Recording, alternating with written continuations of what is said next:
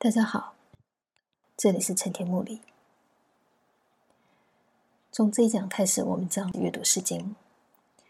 那么，所选择的主题是《诗经》中的女性，以《诗经》中的女性来作为我们切入选读《诗经》的基本线索。那么，为什么选择这个主题？其中一个原因是因为在《诗经》当中，如果我们用男性、女性这种两性的区分来看的话，我们会大致的观察到《诗经》对女性的肯定，或者把女性的生命形态的价值放在一个较男性更加根本，但是也更加终极的位置。换句话说，如果纯粹只从天性上面的性别区分来说，女性在《诗经》当中的优越性啊，她的地位是比男性要来得高的。而《诗经》会这样看女性的一个最重要的理由，是因为女性在作为人。的时候，他所呈现出来的人性的本然、人性的样貌，比男性更加纯真。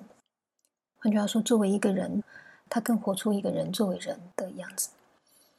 那么，男性就不见得能够如此，他偏离人作为人的这个情况，是远比女性要来的更多的。那么，甚至于，如果我们看《诗经》里面啊，最常常被提到歌颂的人物啊，周文王，我们会看到。作为男性，所以他当然是一个男性的典范。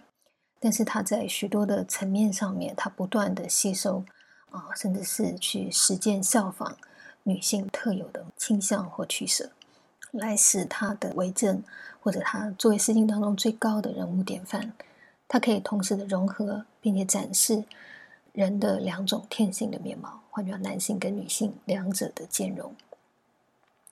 那么，所以从这一点上来说，我们可以看到女性在《诗经》当中占有一个多么重要的位置。它既是人作为人本来样貌的展示，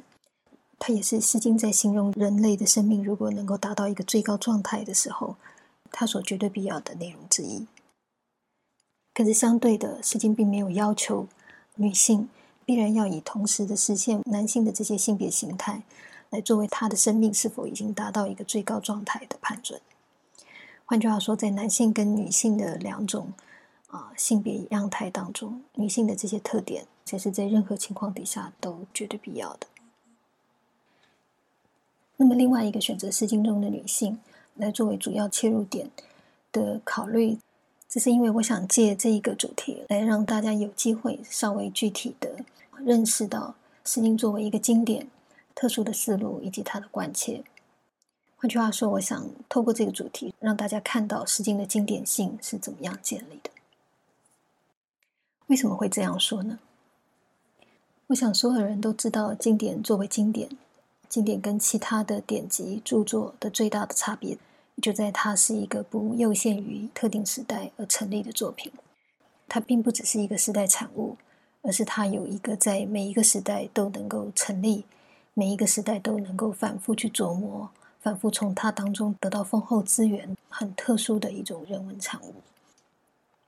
那么，如果《诗经》也被认同为是一本经典的话，我们去重读它，我们去阅读它，也当然是因为要对象着它的经典性来阅读它的。如果它只是一个特定时代当中被奉为王冠学也好。啊，换句话说，他取得了一个非常正统的政治上面的地位，或者教育上面的地位。可是，他终究来说，只是对那个时代来说有意义的话，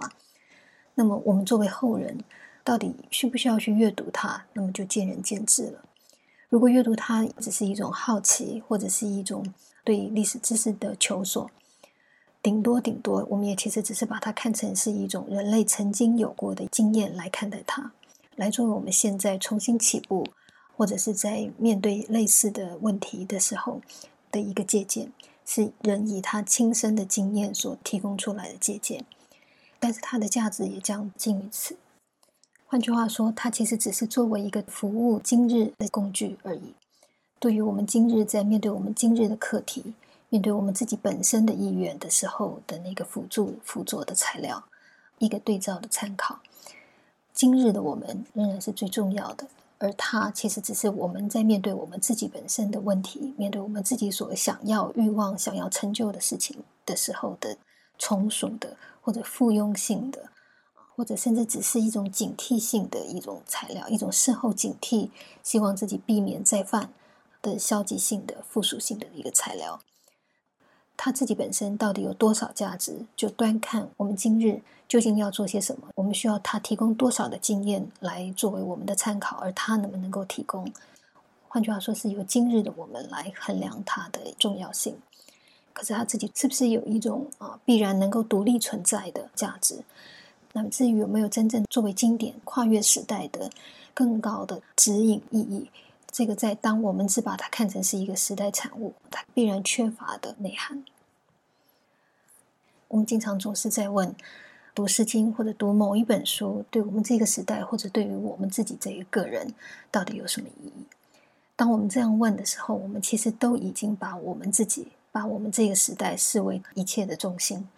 我们是以我们自己作为本位来判断其他东西的必要性的。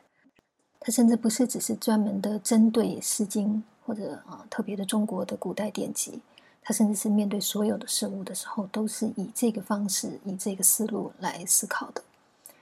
那么，可是这个其实是有非常大的问题的，因为如果一旦所有东西我们都以我们自我本位来想，无论这个自我是多大的，是你个人还是你这个土地、这个国家、这个时代、这个族群，无论是多大。可是，一旦你终究来说是以自己本身来作为一切问题的思考的出发点的时候，那么人大概也可以预料到，他几乎是很难再有一种突破于他自己本身的视野，他自己以为的轻重缓急之外，其他新的内容的注入。我的意思说，他其实是不太可能有真正的拓展跟学习，他其实都只是透过这些阅读来强化他本来就有的东西。所以，实际上，如果人是这样去看待所有经典的时候，他是不可能再有所拓展，不可能再有所学习。这个几乎已经是最初开始的时候就是命定的。无论他在思考这个问题的时候，他自己有多么诚恳的忠实于他自己本身的期盼，他自己本身的反省，可是只因为他一直还是以他自己为本位，这个真正的学习就不可能实现。那么相反于此，假设真正有经典存在，或者是说，假设《诗经》真的是作为一个经典，能够在过往的历史当中得到了这样大的认同，那么我们看待它的方式，就应该从它的经典性的这个特点来理解它，来看看一个能够跨越时代的东西，究竟穿越那么长久的历史，试图告诉我们什么，能够告诉我们些什么。或者当他在面对我们所面对的这个时代的时候，他又会是怎么看？他如果不站在跟我们一样的立场跟想法的时候，他怎么样看待这些问题？也因为是站在这样的一个前提底下，我们试图要重新来读《诗经》，所以出现在《诗经》当中的那些跟我们这个时代最显得格格不入的，或者是说他的看法、他的主张。跟我们这个时代的矛盾分歧显得最为尖锐、显得隔阂最大的那些部分，就会是我们把《诗经》作为一个经典来阅读的时候，最先、最先应该意识到或者注意到的课题。那《诗经》中的女性，就是其中与我们现在的看法差距最大的一个代表性的例子。